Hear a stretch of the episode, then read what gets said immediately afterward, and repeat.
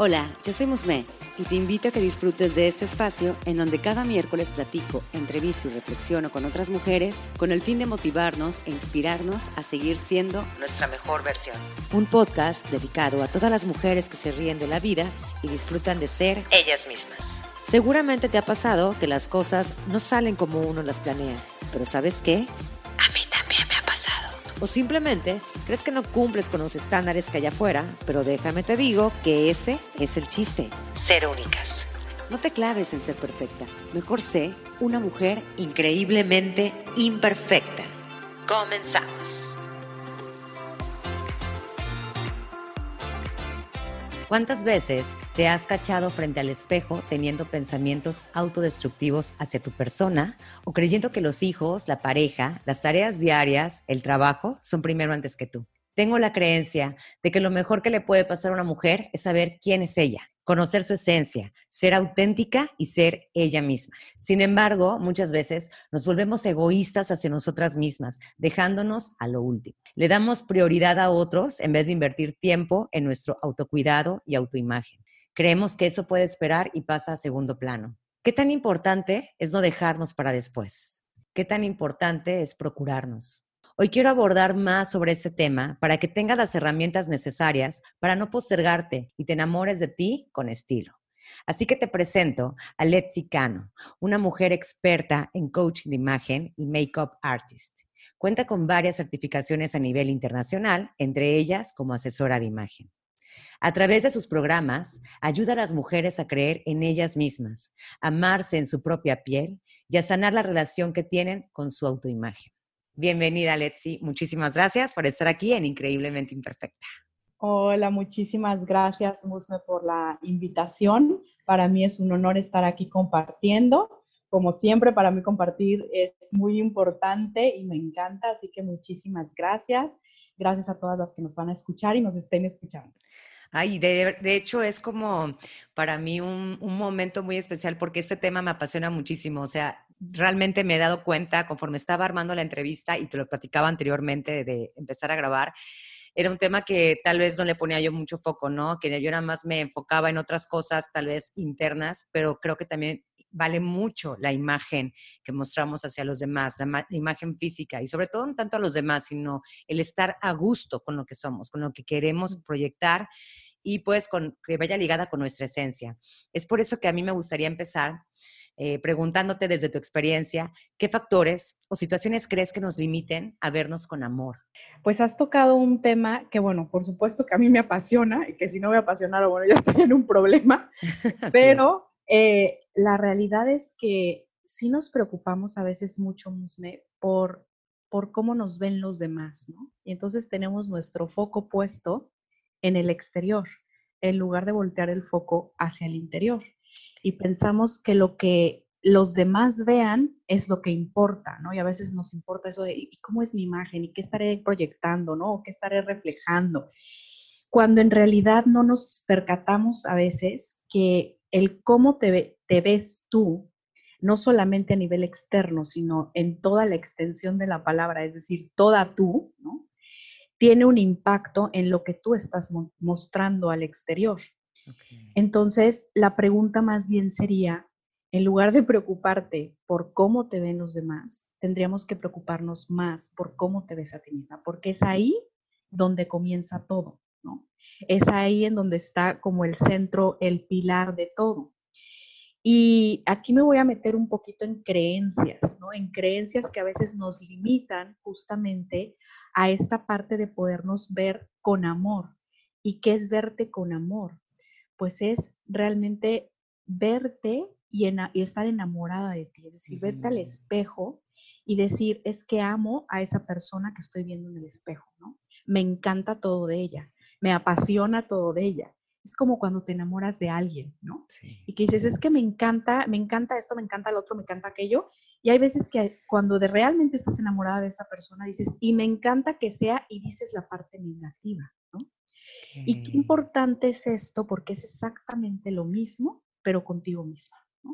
A mí hay algo que alguna vez me dijeron y que me quedó como muy grabado, que dije, bueno, a veces sí nos preocupamos como por, procurar las relaciones que tenemos en nuestra vida, ¿no? Con nuestra pareja, con nuestros hijos, con nuestras amistades, con todo el mundo. Y no te preocupas por, por, procurar la relación que tienes contigo misma, ¿no? Entonces, qué importante es esto, ¿por qué? Porque las personas pueden ir y venir en tu vida, ¿no? Y tendrás eh, personas en ciertas etapas de tu vida y desaparecerán y volverán y vendrán otras pero con la única con la cual vas a tener una relación el resto de tu vida es contigo. Y qué importante es que estés cómoda con, contigo misma, porque es ahora sí que en donde habitas, ¿no? es. ahí en donde estás. Entonces, ¿qué creencias son estas que a veces no nos permiten realmente vernos con amor? Pues cuestiones muy sencillas como no aceptarme al 100%. Y te voy a dar un ejemplo muy claro, porque a veces decimos, no, pero es que claro, yo me acepto como soy. ¿Qué parte de ti aceptas exactamente? Porque a veces también somos, nuestra mente, ¿no? Nuestra mente es muy, muy, muy inteligente y nos puede, nos puede estar jugando, ¿no? Una, una mala pasada. Y podemos estar convencidas y nos podemos comprar de que efectivamente nos amamos y claro que nos aceptamos, pero hay veces que si haces un poquito de reflexión y conciencia, puedes estar amando solamente la parte que a ti te gusta, que a ti te conviene, ¿no? ¿Por qué? Porque eso es lo que al final yo quiero que las demás personas vean de mí. Pero entonces, ¿qué pasa? Pues que tratamos de ocultar lo demás, que nadie se dé cuenta que a lo mejor soy una autoexigente, que nadie se dé cuenta que a lo mejor soy una neurótica, que nadie se dé cuenta que a lo mejor este, soy, no sé, una perfeccionista, ¿no? Como cosas que no son básicas, pero que sé que existen, ¿no? Que yo inclusive las tengo y que, y que muchas veces son esas cosas de ti que no te agradan y que tratas de ocultarlas, ¿no? Entonces, amarte y enamorarte de ti significa aceptar esas luces y esas sombras, ¿no?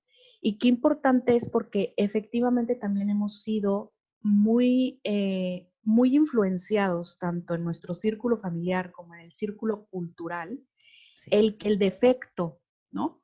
El que la debilidad es algo negativo.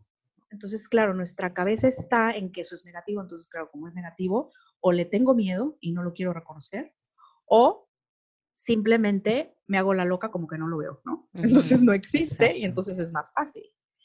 Pero en realidad no es que sea algo negativo, algo de lo cual yo he aprendido, y eso lo aprendí hace poco, es que justamente las debilidades están ahí para enseñarte algo. Son maestros, al final son maestros de algo que tienes que aprender. ¿Y qué pasa? Pues que tienes que abrazarlo y tienes que amarlo así como está, ¿no? Y decir, sí, soy una workahólica, o sí, soy una perfeccionista, o sí, soy tal. Que en algún momento lo puedes convertir en una oportunidad, ¿no? decir, eh, tengo una mentora que me encantó esta palabra que utilizó, que es tener esas debilidades rehabilitadas, ¿no? Es decir, que las voy a convertir, claro, yo sé que tengo esta debilidad, pero la voy a convertir conscientemente en algo que a mí me pueda servir para algún momento de la vida en específico. ¿no?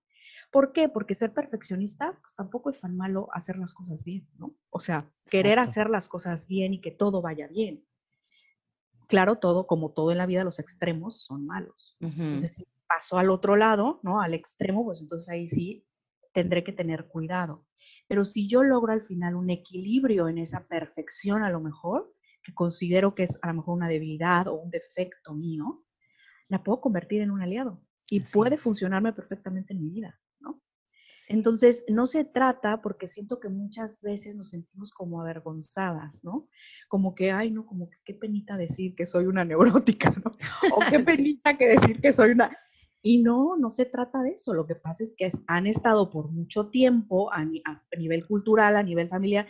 Ay, no, mijita, es que tú eres una perfeccionista y mejor no, no, no, no contrólate o mejor no sé qué o mejor no sé cuánto. Entonces, de lo que se trata es de que abraces esa parte. Y cuando logras hacer eso, sucede la magia. ¿Por qué? Porque entonces se quitan en automático otras creencias como compararme con otras personas. Claro, es que fulana es o tiene o es que ella no sé qué, no sé cuánto tiene estos recursos o no tiene estos recursos y yo no, ¿no? Y esto te estoy hablando no solamente en imagen externa, te estoy hablando también en imagen interna. porque también hay una confusión de que a veces pensamos que el tema de la imagen es únicamente la parte divertida, es decir, la moda, la tendencia, los estilos, los colores, wow, sí, qué padre, qué increíble, y nos olvidamos por completo nuevamente del interior, qué está pasando aquí adentro. Así es. Entonces, esta creencia también de, de escuchar nada más la parte, la parte bonita, ¿no? O lo que está padre, pues al final es, es, es lo mismo que nos limita, ¿no? Es algo que al final nos, nos lleva a esa limitación. Otra cosa importante también es que muchas veces o cuántas veces pones primero a todo el mundo y después a ti. Y al final te compras también la idea, no, es que claro, yo sí me dedico tiempo. ¿Qué es para ti dedicarte tiempo? ¿no? Dedicarte tiempo es las cosas básicas, es decir, bañarte, arreglarte y salir corriendo, vestirte y salir corriendo. Eso es para ti dedicarte tiempo. Porque esto lo he escuchado muchísimo, ¿eh? Mucho, esta parte de, es que para qué me maquillo o para qué me peno, ¿no? Y hace rato lo estábamos platicando. Sí, lo dedicábamos. Eh, o para qué me arreglo si al final voy a estar en mi casa. O si al final, pues, ¿quién me va a ver? ¿Mi esposo o mi pareja? Ya me conoce. Mis hijos, pues ya que me vean como soy, naturalita. Y no sabemos, no estamos conscientes del impacto que eso tiene en el rendimiento de tu día, en tu actitud, en ahí sí, en cómo te ven los demás. Es decir, ¿qué estás tú al final enseñando si tienes hijos? ¿Qué le estás enseñando a tus hijos con esa, con esa actitud, con ese pensamiento? ¿no? Y no se trata de vanidad. Ojo, chicas, no confundamos el tema de la vanidad, el tema de estar perfectas. Ojo, no se trata de eso.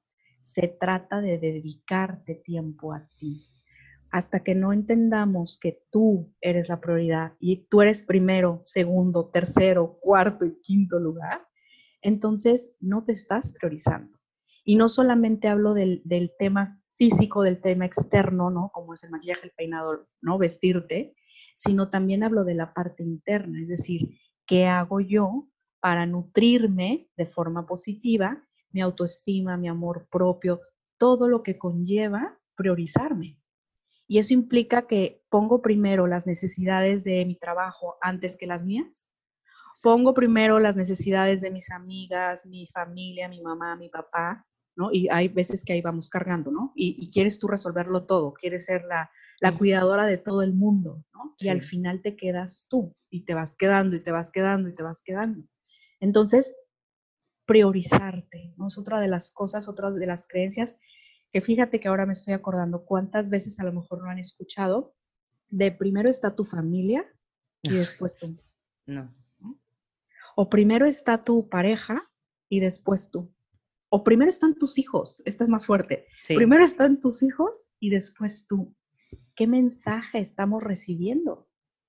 Cuando si tú, si tú no estás bien, nada de lo que está a tu alrededor va a funcionar.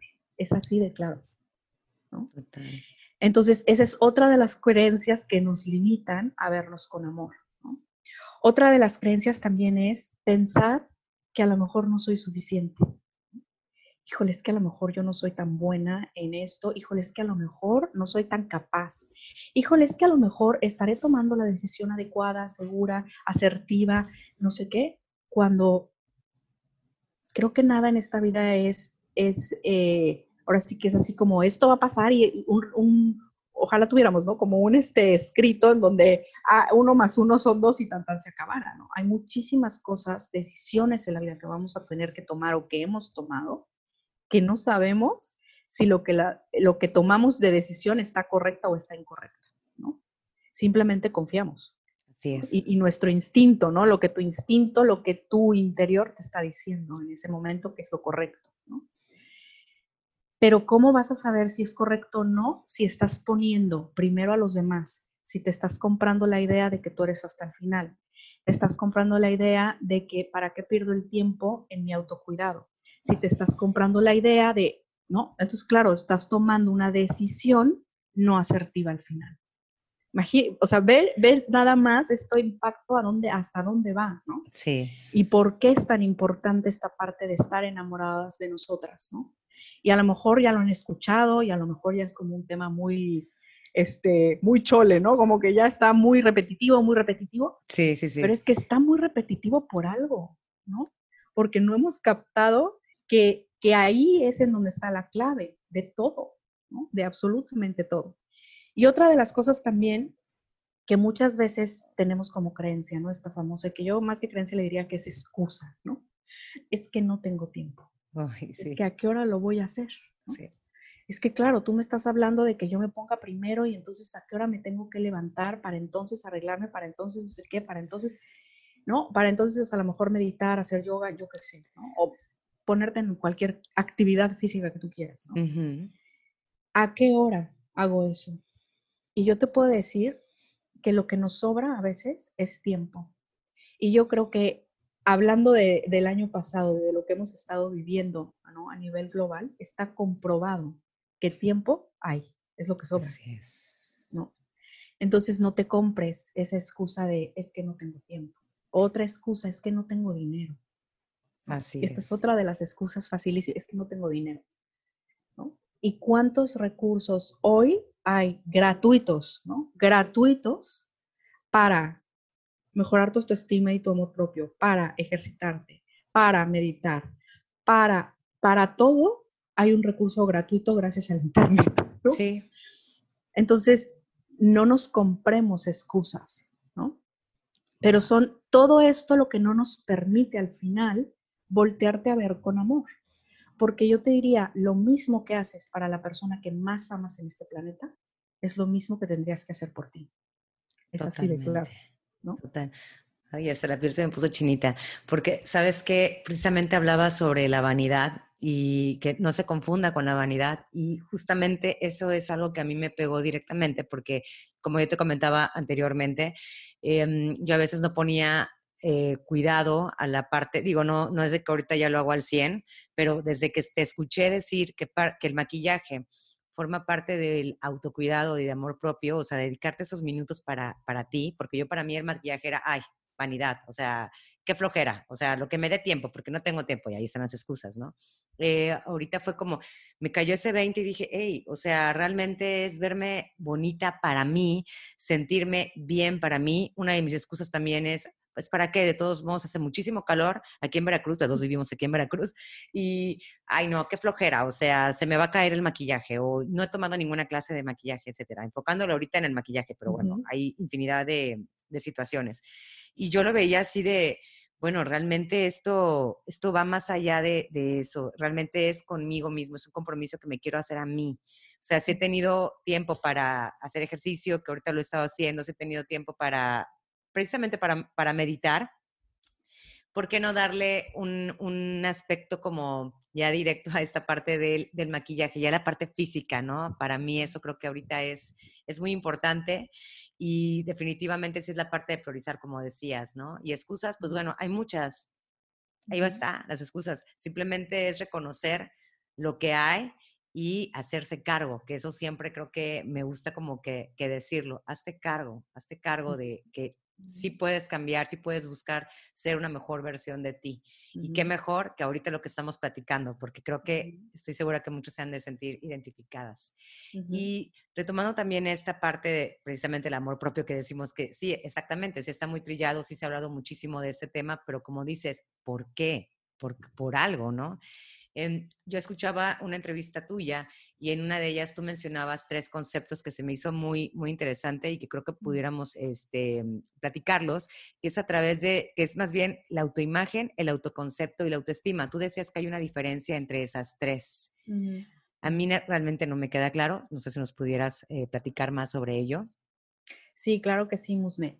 el autoconcepto es lo que yo pienso de mí. O sea, y no, y no solamente a nivel físico, sino también volvemos a lo mismo a nivel interno, ¿no? O sea, ¿qué, qué tanto valor le doy yo a esas fortalezas y a esas debilidades que yo tengo, por ejemplo, ¿no? A esos, o a esas cualidades. Y eh, es, es exactamente eso, o sea, ¿qué pienso yo de mí, ¿no? O sea, ¿cómo me veo yo a mí misma? Si tú pudieras hacer, yo, yo siempre les recomiendo, ¿no? Haz una, una listita, ¿no? Haz una lista de por lo menos 5 o 10 cosas de lo que piensas de ti, ¿no? Si tú te vieras así como de afuera, ¿Qué es lo que pensarías de ti misma? A nivel físico y a nivel interno. Ese sería el autoconcepto. La autoimagen eh, es parte del autoconcepto, pero también la autoimagen se forma a través de experiencias que tú vas teniendo en tu vida desde que naces. Es decir, cuando tú eres un bebé, por ejemplo, no tienes ninguna autoimagen. Es como si tuvieras un cassette virgen, ¿no? De estos cassettes, imagínense estos cassettes antiguos, ¿no? Que eran vírgenes y que tú los ponías en la grabadora y comenzabas a grabar, ¿no? Sí. Eso es lo mismo que sucede con la autoimagen. O sea, cuando tú vas teniendo experiencias desde que eres bebé, las personas con las que te vas criando son las primeras que influyen en tu autoimagen, que quiénes son. Mamá, papá, puede ser abuela, puede ser abuelo, ¿no? Y esas personas, ¿cómo influyen en ti? Pues en cosas tan simples como cosas externas y cosas internas. ¿eh? Sí. Puede ser desde que desde niña te dijeron, ay, mijita, qué cachetoncita estás tú, ¿no? Y pum, ¿no? Se te grabó, ahí está grabado. Sí. Está ahí. O a lo mejor te dijeron, ay, mijita, es que tú eres bien necia, ¿no? Eres necia, mijita, ¿no? Y se te quedó esto, tú, necia, ¿no? Y todas estas cosas que nos van entrando, ahora súmale cuando vamos a la escuela, por ejemplo, que los compañeritos nos digan o no nos digan, que la maestra te diga o no te diga, ¿no? Todo, absolutamente todo lo que hay en tu exterior que de alguna manera tiene un impacto en tu autoimagen, eso se va grabando. Entonces está compuesta de dos cosas, de cómo me veo yo y de esa autoimagen.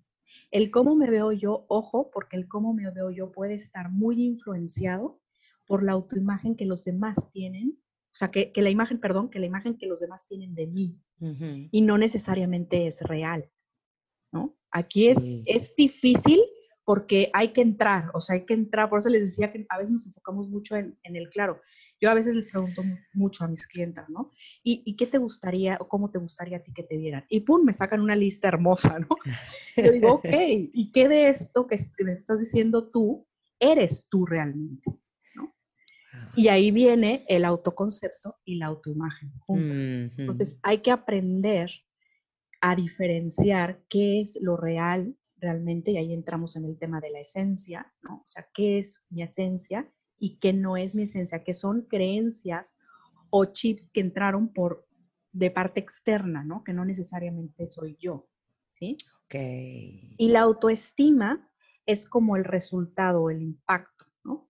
Si yo, por ejemplo, recibí un, que, mensajes de mi autoimagen negativos y tengo un autoconcepto negativo de mí, tendré una autoestima baja. Si mm. tengo un autoconcepto y una autoimagen positiva, tendré una autoestima positiva. Es como el resultado de cómo me siento yo con respecto a lo que sé de mí. Entonces, esas son como las tres diferencias que están enlazadas, sí, por supuesto, ¿no? O sea, están enlazadas, no están desprendidas acá, por acá la autoimagen, por acá, no. es todo un conjunto, o sea, es lo que eres tú. No sé si con eso sí lo, lo aclaro esta parte. Sí, sí, y eso es importante, ¿por qué? Pues por lo que te comentaba al principio, porque tiene que ver en el cómo me veo yo. ¿no? Tengo que empezar en el cómo me veo. Si yo, si, si esa realidad de cómo me veo yo es así o no es así.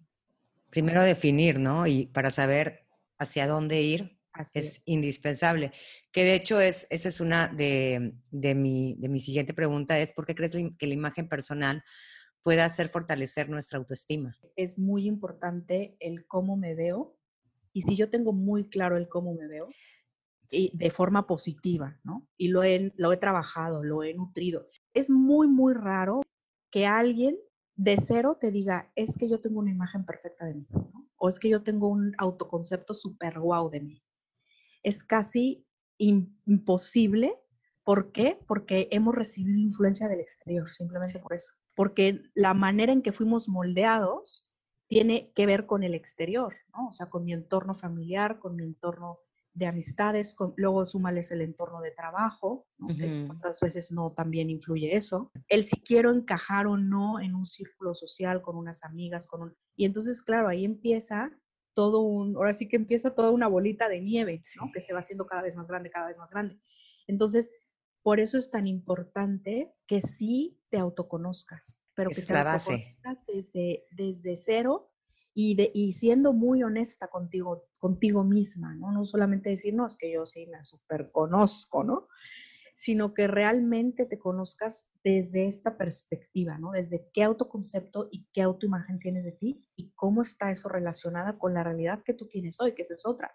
Si yo hoy en mi vida no tengo unos resultados positivos en mis decisiones, en mi vida en general, es porque algo está pasando con mi autoconcepto, con mi autoimagen y con mi autoestima. Así es. Oye, Letzi, y también me gustaría saber cuál fue ese factor personal o esa inspiración que te motivó a querer ser una coach de imagen. Me imagino que hay detrás de ahí algo, ¿no? Hay como una historia. Parte de creencias, parte de vivencias. Yo cuando era adolescente sufrí un tema de, de acné muy severo, tuve un problema hormonal fuerte y te cuento eso porque fue así como la, el primer contacto que yo dije, ¿qué está pasando? Y fue lo primero además que me afectó a nivel externo, ¿no? Porque claro, yo era un, acné muy severo, o sea, tenía la cara muy, muy marcada. Y entonces lo que yo hacía era tratar de esconderlo como podía, ¿no? Y ahí empecé con el tema del maquillaje, justamente. Me empezó a interesar porque yo quería, yo quería verme en el espejo y no ver eso que no me gustaba, ¿no? Y que además no podía tener absoluto control de, porque pues era un tema, un tema hormonal, ¿no? Que al final, bueno, se dio y, pude tener un tratamiento y pasó y todo, ¿no? Pero ahí fue como que el comienzo en donde sentí que yo solamente valía por cómo me veía yo externamente. Entonces fue muy fuerte porque desde ahí tuve como esta, esta cosquillita, ¿no? De, saber qué más había ahí. Y de ahí, bueno, pues se desarrolló que entré a la universidad, hice, comencé una carrera, no me gustó, no me llenó y yo seguía con la cosquilla de este, de este tema, ¿no? Como de, de belleza, de este tema externo, de este tema, de esta necesidad, como una necesidad. Y pues me topé con el tema de la, de la imagen personal. Entonces, me llamó mucho la atención, pero lo que más me llamó la atención fue el poder ayudar a las demás mujeres a verse bonitas y sentirse bonitas, ¿no? Porque no es lo mismo verte bonita, y muchas veces me lo han dicho, ¿no? no es que con cualquiera con maquillaje es como wow, ¿no? Sí. Pero quiero verte sin maquillaje a ver qué tal.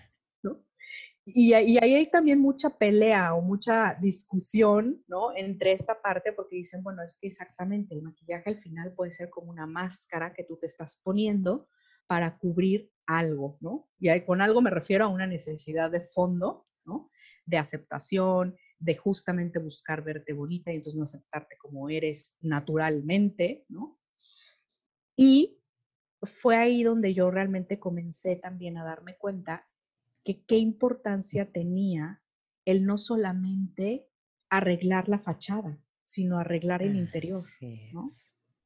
Entonces, bueno, de esto te estoy hablando porque tengo más de 13 años haciendo esto, pero recuerdo que cuando comencé y comencé además a trabajar en esto, me daba cuenta que me llegaban clientes que traían una necesidad más fuerte que solo la imagen externa, que algo, eh, era como un trigger, ¿no? Una situación personal que les estaba pasando y que en automático decían cambio de imagen, ¿no? Es que quiero un cambio de imagen, es que quiero verme no sé qué, es que no sé cuánto. Entonces yo decía, a ver, o sea, esto no, no funciona porque no, es, no funciona así, ¿eh? o sea, no es que yo vaya, me haga un cambio de look, ¿no? estos famosos cambios de look, que te sientes, te dan el subidón, te sientes muy bien, pero a los 15 días o realidad viene a tocar a tu puerta otra vez. Y vuelve a pasar exactamente lo mismo. Entonces, ¿esto qué quiere decir? Que la solución no está en la fachada, sino la solución está en la parte interna. Y parte de mi filosofía desde el principio ha sido eso. ¿Y qué sucedió? Bueno, pues que con herramientas de aquí y de allá siempre lo he trabajado de esa forma, pero fue también un parteaguas cuando fui mamá hace seis años. Hace seis años cuando fui mamá, vinieron otra vez a tocarme la puerta, ¿no? A decir, a ver, ¿cómo está Lexica, no? Y me di cuenta que me había perdido en el camino, ¿no? Y imagínate, me había perdido en el camino y me había perdido además con todo y lo que yo sabía hacer.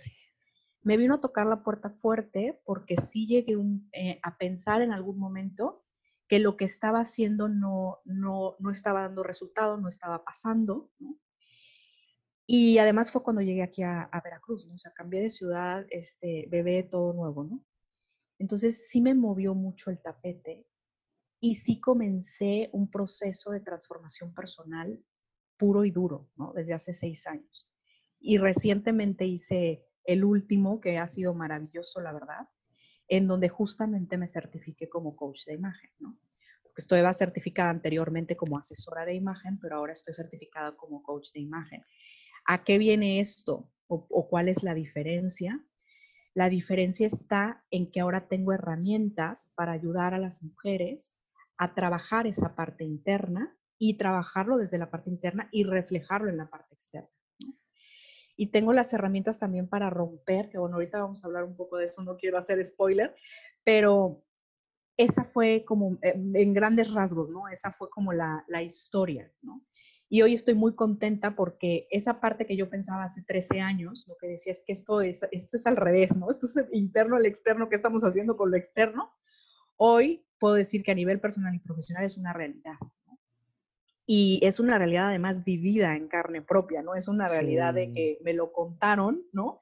Y, y, tengo la teoría y tan tan se acabó, sino he vivido en carne propia que es así y que funciona además así. Entonces, bueno, pues esa es la historia, Musme.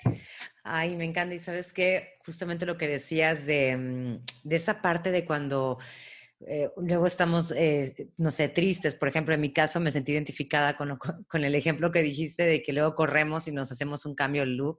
Creo que eso también es parte de lo que ya he platicado en otros episodios, de, de tomar la decisión, por ejemplo, que yo tenía el cabello largo y un día que me sentía muy mal eh, anímicamente, dije, necesito liberarme, ¿no? Y yo pensaba que solamente cortándome el cabello, y me lo corté súper chiquito, súper chiquito, o sea, más chiquito que lo que tengo ahorita, em, iba a poder soltar todo, ¿no? Y eso es mentira, ¿no? Como tú dices, sí, tal vez en un momento te sientes así, pero después, ¿qué pasa? Y creo que eso es muy importante. De hecho, ahorita lo que mencionas del coaching, que estás, eh, que, bueno, que estás certificada, eso es, es, es, un apoyo a la comunidad y sobre todo a las mujeres, súper bonito, porque definitivamente es, es, un complemento, o sea, va de la mano, como lo acabas de mencionar, lo interno con lo externo y el fusionarlo. Yo creo que mm, has de salir tú con una satisfacción, o sea, me imagino que indescriptible al ayudar a esas mujeres y sobre todo las mujeres que lo toman ¿qué te digo, no? Y eso me puso la piel chinita. Así que muchas gracias por compartirlo. Y así también me gustaría, pues, ahora sí que de la mano de lo que acabamos de platicar, ¿cuál crees que sería ese primer paso para vernos fabulosas de manera interna como externa? Mira, yo creo que el primer paso, y esto siempre lo digo, porque yo creo que el tema de las tendencias y de la moda, siempre podrás ir y comprarte lo que en tu presupuesto te permita, ¿no? Y podrás ir y a lo mejor hasta salirte un poco del famoso presupuesto y quizás pasar la tarjeta, ¿no? Y decir, pues me lo merezco y tras, tras, tras. Sí, claro. Pero en realidad nada de eso funciona si no te aceptas a ti misma. Yo creo que es el paso número uno. Si yo no me acepto tal cual y como soy, a nivel físico y a nivel interno, volvemos a, a decir lo mismo, ¿no? Volver a aparecer esa, ese obstáculo o ese reto.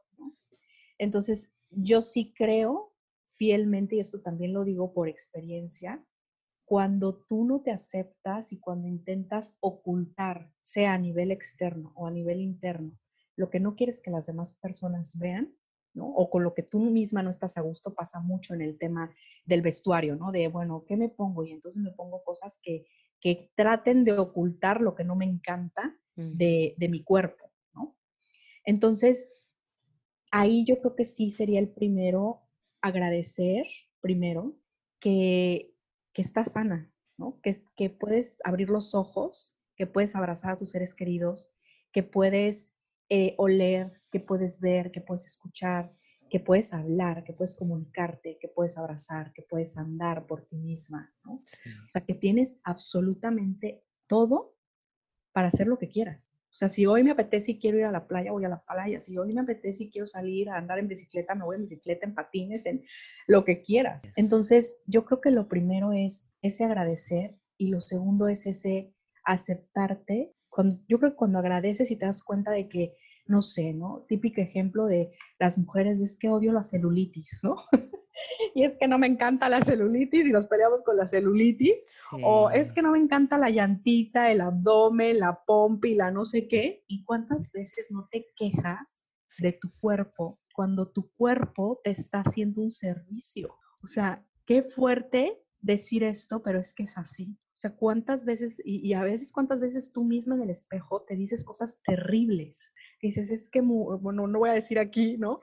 Pero cuántas cosas feas, horribles te dices a ti misma de tu cuerpo. Entonces, yo creo que haz las paces, haz las paces con esa parte de ti que has estado peleado por mucho tiempo, sea a nivel físico o sea a nivel interno. Pero yo creo que esa es una parte, pues ahora sí que fundamental, O sea, si no hacemos eso, te digo, o sea, te puedes poner la marca que quieras, el cosmético que quieras, irte a hacer, es más, la cirugía estética que quieras. Exactamente. Y va siempre a no ser suficiente. ¿Por qué? Porque no estoy al final cubriendo esa necesidad interna que yo tengo, que es la aceptación. Me gustaría que hablemos de los estilos, porque esa palabra cuando lo platicábamos antes me sonó a mí como que yo la relacionaba con la parte de que solamente lo tenían las modelos. Y luego me di cuenta que el estilo va más allá de una cara bonita y de un cuerpo bonito. ¿Tú crees que todas nacemos con estilo? Te voy a explicar la diferencia y la confusión que hay con la palabra estilo.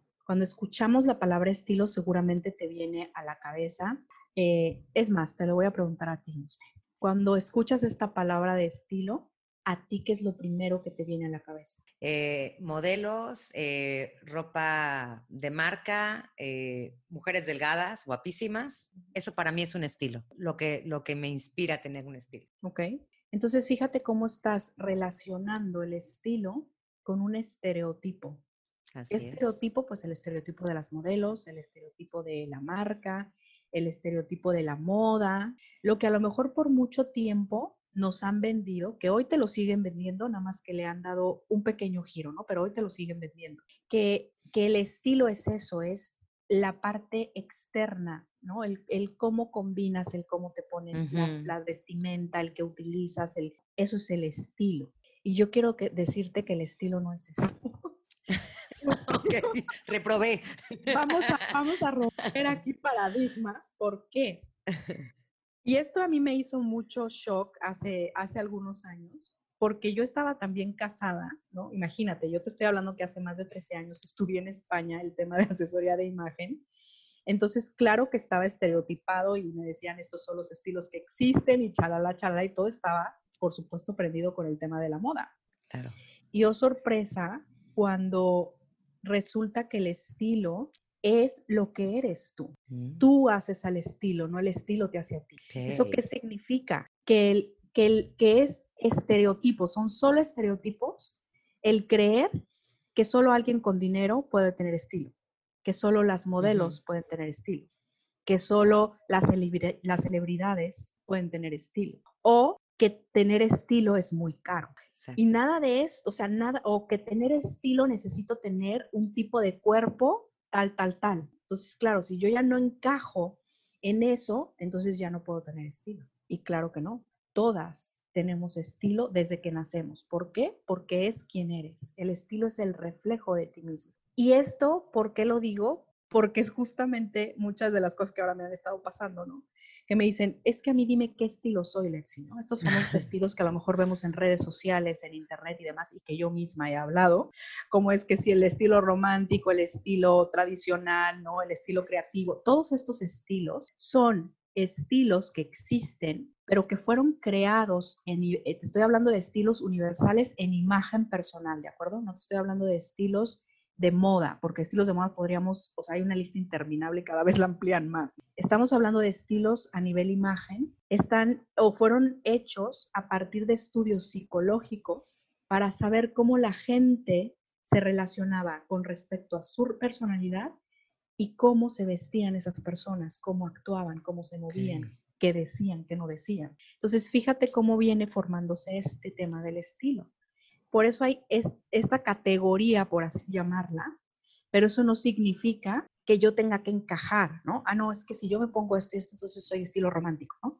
O si yo me pongo esto otro, entonces soy estilo creativo. Son rasgos, ¿no? Son rasgos de la personalidad que tú tienes y que al final los reflejas en el exterior. Y ojo, son también parte, por eso es tan importante, del cómo me veo. Es decir, como yo me veo y todo lo que llevo cargando en mi mente, ¿no? Y en mi ser de amor propio, autoestima, autoconcepto y autoimagen, es la manera en la que yo elijo mis prendas, es la manera en la que yo elijo los colores, es la manera en la que yo elijo si me maquillo o no me maquillo, si utilizo unos aretes grandes, pequeños o de qué color o de qué sabor, ¿no?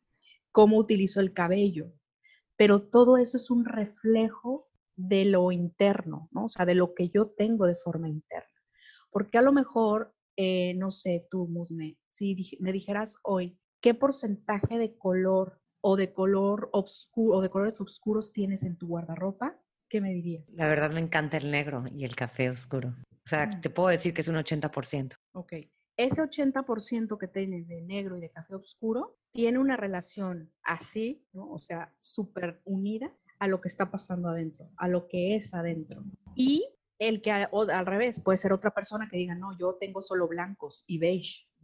O puede haber otra persona que diga, no, es que yo me llevo con todos los colores, ¿no? Y entonces tengo todos los colores. Pero todo eso no es más que cómo me veo yo por adentro, qué está pasando por adentro y eso cómo lo reflejo yo afuera.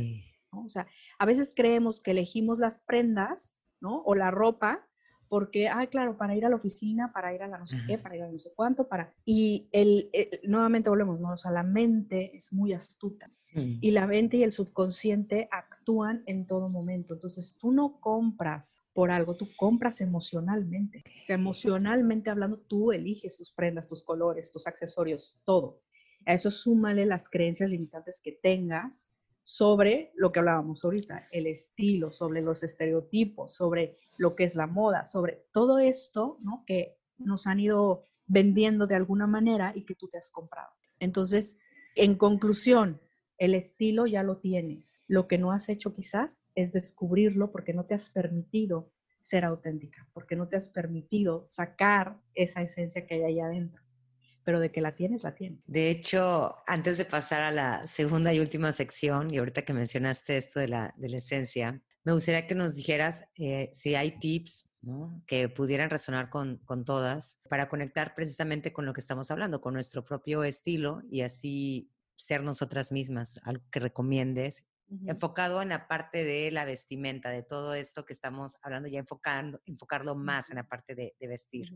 Mira, yo primero te recomendaría, recomendaría, les recomendaría a todas que te des la oportunidad de hacer las paces con tu autoimagen, con tu autoimagen interna y tu autoimagen externa, que te conozcas realmente, ¿no? Sería como paso número uno. Paso número dos sería que también te des la oportunidad de, sin juzgar, conozcas mm. cómo es tu figura, desde la aceptación y desde el amor, conozcas cómo es tu figura, sin tratar nuevamente de caer en los famosos estereotipos, ¿no? De reloj de arena, triangular, rectangular, ¿no? Como todo esto que ya sabemos que existe y que por lo general tú te ves en el espejo y dices, no, pues no tengo cintura, ¿no? O estoy caderona, o tengo los hombros no sé cómo, o, sino que simplemente te des la oportunidad de saber qué hay y con qué puedo trabajar y entonces desde ahí elija mis prendas. Es muy diferente cuando tú eliges una prenda teniendo esta conciencia a solamente hacerlo porque es lo que se lleva de moda, es la tendencia o quiero tapar algo de mí. Y entonces, claro, es normal que digas, es que no me siento cómoda con lo que tengo en mi guardarropa. Pues es que es lógico que no te sientas cómoda, ¿no? Porque no lo estás haciendo desde el lugar adecuado, ¿no? O desde el lugar correcto. Entonces, ese sería como segundo paso importante.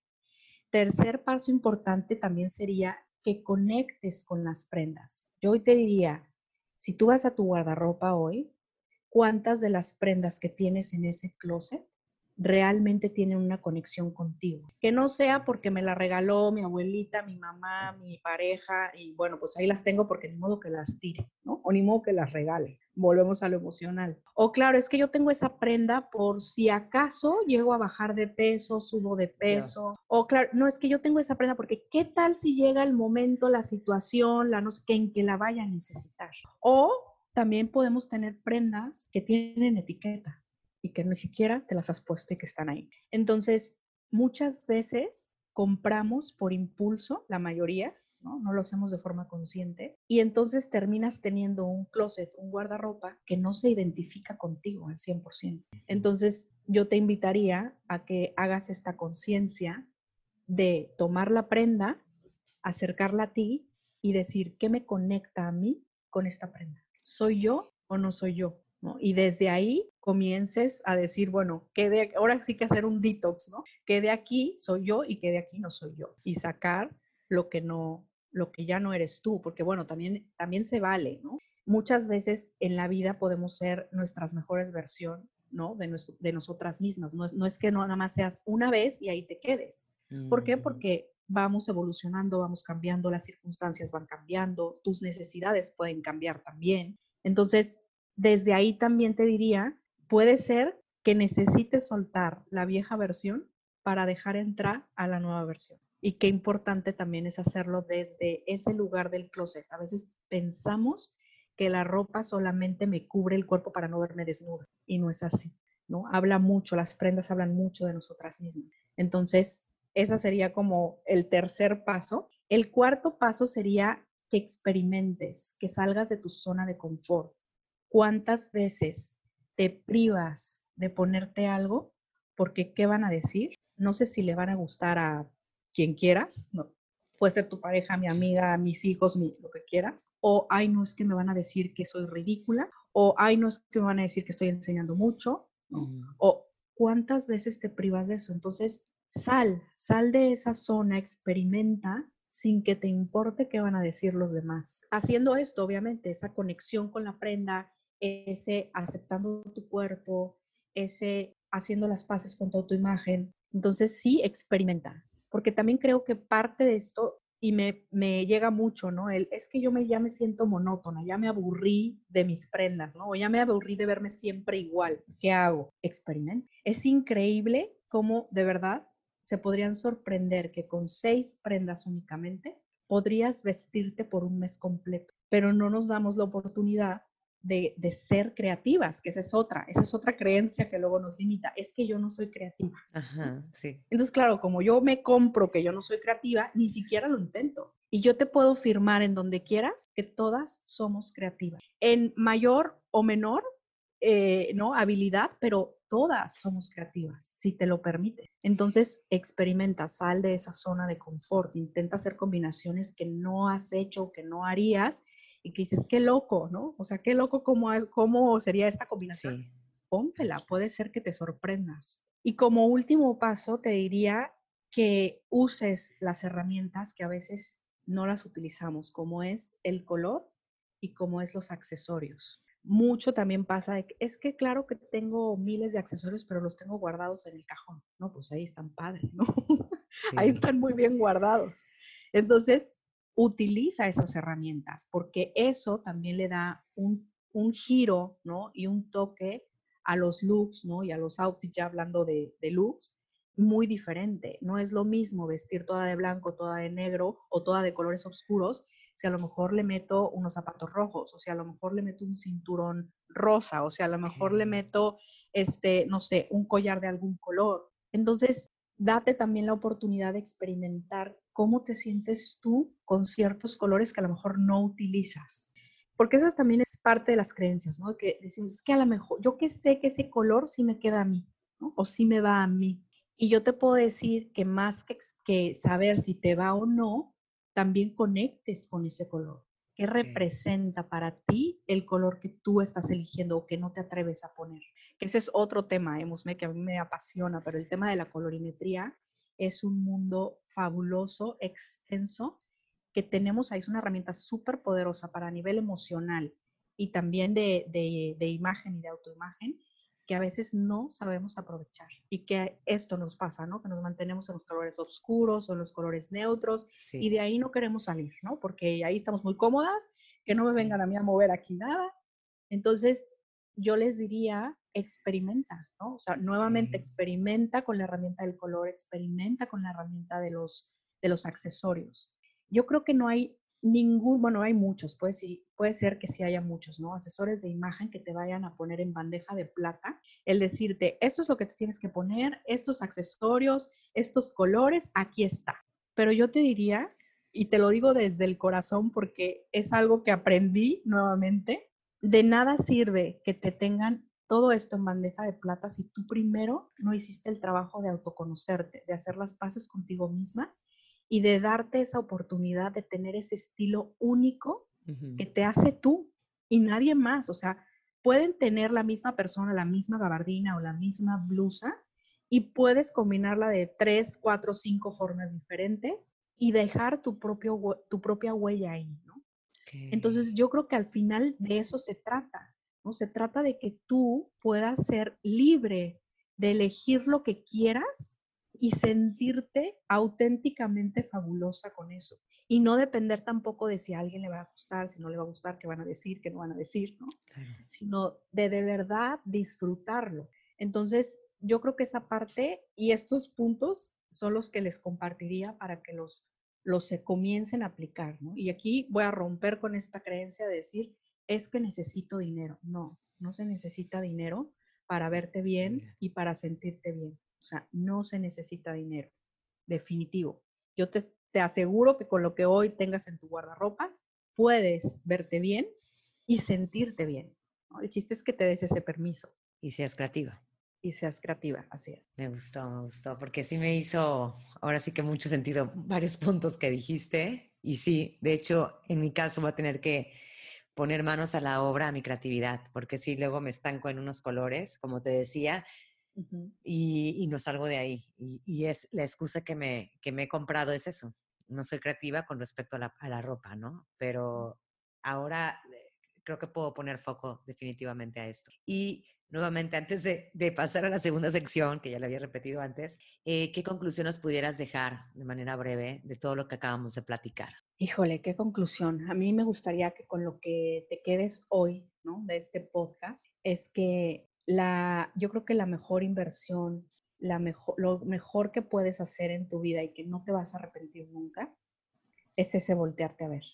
Es ese, ese, ese contacto que tú puedas tener real contigo misma, esa conexión, ¿no? Porque muchas veces yo creo que perdemos conexión con nosotras mismas. Sí. Entonces, yo creo que si, que si te atreves y que si realmente quieres un cambio verdadero y duradero, necesitas voltearte a ver a ti, independientemente de, de, la moda, ¿no? Lo que te, cómo te quieras ver. Cuando tú haces ese, ese cambio de percepción, te pongas lo que te pongas, te vas a ver, te vas a ver grandiosa, ¿no? Te vas a ver espectacular. Entonces, a mí me gustaría que te quedaras con, con eso ¿no? hoy. Muchas gracias. Pues ahora sí, ya pasando a la, segunda sección que, es como algo más personal y también son como recomendaciones para la audiencia, me gustaría que, me, que nos dijeras qué libro o película es el que más te ha marcado, que pueda conectar con todo lo que hemos estado platicando que puedas recomendarlo. Bueno, hay un libro y una película. Un libro, el que leí recientemente, se llama eh, El poder de la hora y es de, aquí lo tengo porque siempre se me olvida el nombre, es Eckhart Tolle y justamente habla de la importancia, o más bien de por qué somos prisioneros de nuestro propio sufrimiento y nuestro propio dolor. Y esto al principio me causó así como de, ¿cómo que nosotros somos los, no? ¿Qué estás diciendo? Hasta que lo leí y dije, claro, es que sí tiene sentido, ¿no? ¿Por qué? porque nosotros somos los creadores de nuestros propios pensamientos. Sí. Y tú eres la que creas tu propia realidad. Entonces, claro que eres responsable, ¿no?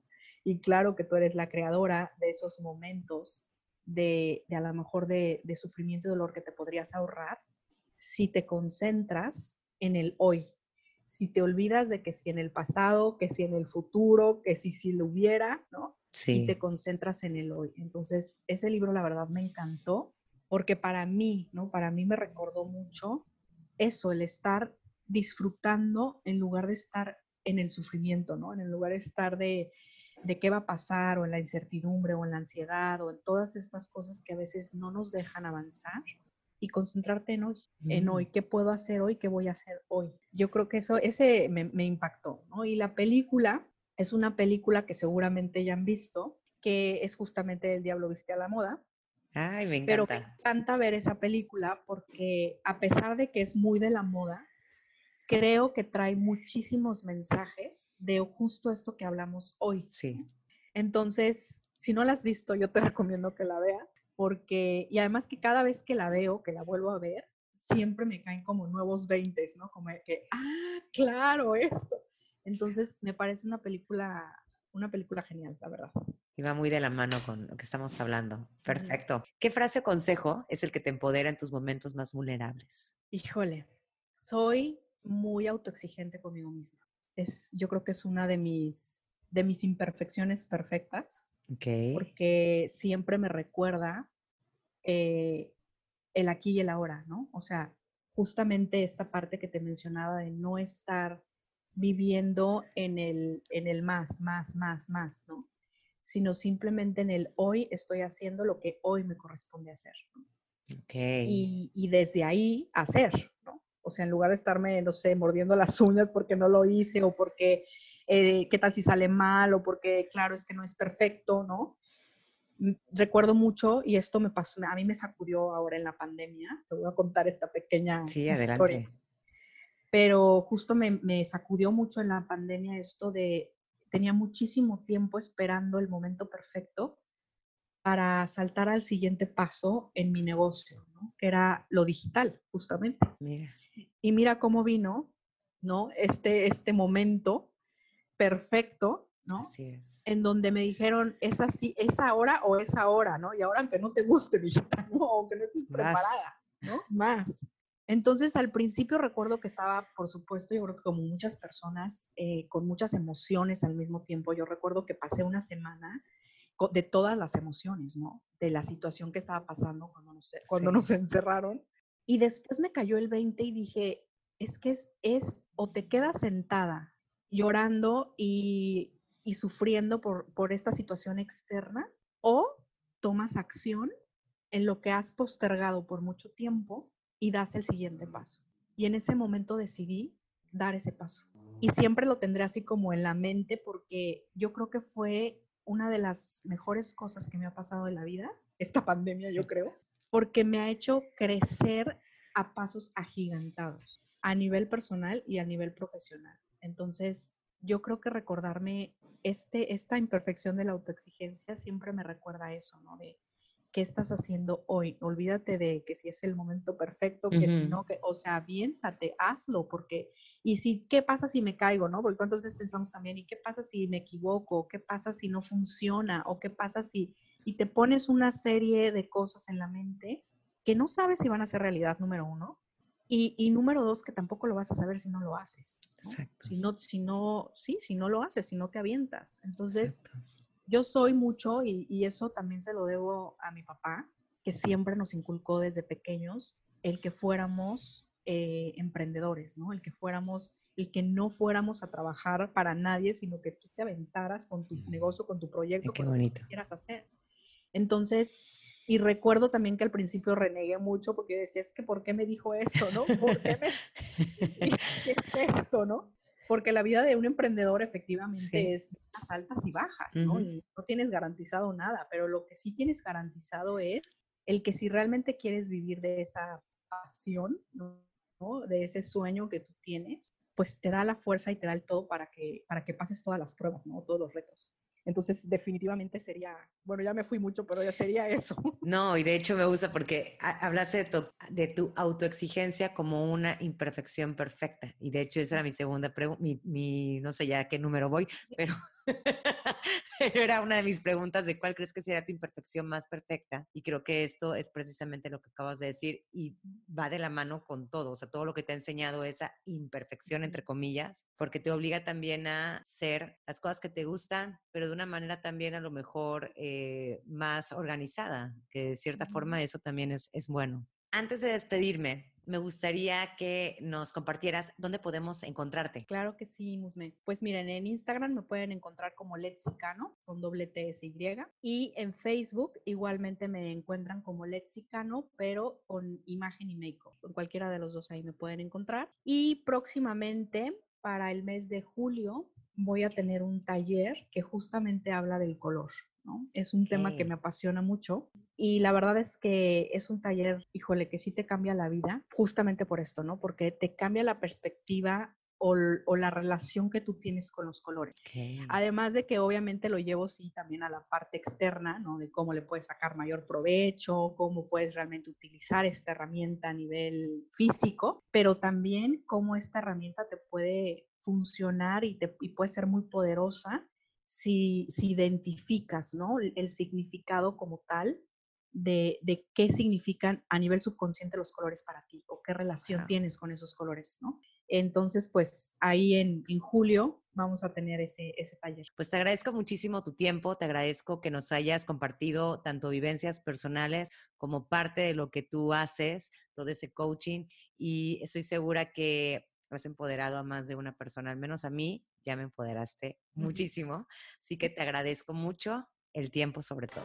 Te invito a que me des seguir en Spotify para que no te pierdas cada miércoles nuevos episodios. Recuerda que me puedes encontrar en Instagram como arroba increíblemente-imperfecta y si deseas puedes enviarme un DM. Me encantaría saber qué te parece el podcast, qué temas te gustaría que abordara y sobre todo saber de ti.